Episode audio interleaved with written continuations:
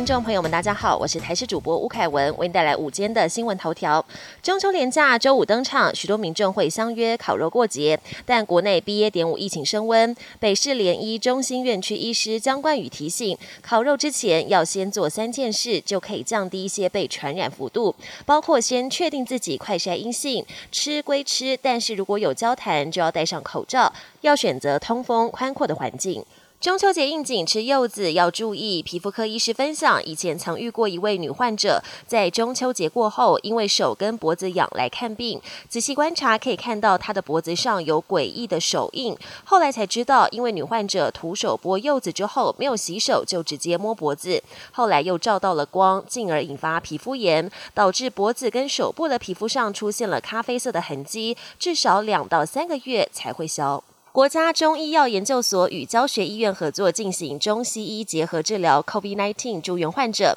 该波疫情结束之后，研究团队启动回顾性真实世界研究，汇集九家教学医院临床数据，完成清冠一号、清冠二号多中心临床研究及证实清冠二号改善肺栓塞及抑制变种病毒的基础研究双论文。重要成果近日也将刊登在国际学术期刊。国际焦点：加拿大上周日发生随机砍人。涉案的兄弟党在逃，引发人心惶惶。幸好经过四天追捕，嫌犯稍早已经落网。警方接获情资，三十岁的凶嫌迈尔斯·桑德森驾驶一辆赃车，并持有刀械。当局出动大批警力进行围捕，最后在一处公路旁将他逮捕归案。而另一名凶嫌，也就是他三十一岁的哥哥，五号已经被发现沉尸在一处民宅外。警方初步研判，可能是弟弟痛下杀手。两人在萨克齐万省犯下无差别攻击事事件，造成十人死亡、十八人受伤，这也是加拿大有史以来死亡人数最多的暴力事件之一。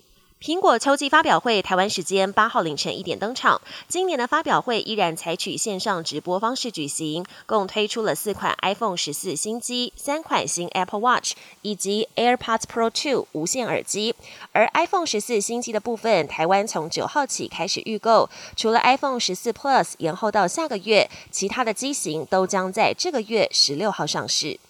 第七届东方经济论坛这几天在俄罗斯远东城市海参崴登场。受到乌俄战争的影响，往年经常与会的欧美国家跟日本今年纷纷缺席，只有中国、印度等跟俄罗斯友好的国家出席。俄罗斯总统普廷高分被批评，西方国家对俄罗斯的经济制裁无法孤立俄罗斯，反而会削弱西方，而亚洲正在崛起中。本节新闻由台视新闻制作，感谢您的收听。更多内容请锁定台视各节新闻与台视新闻 YouTube 频道。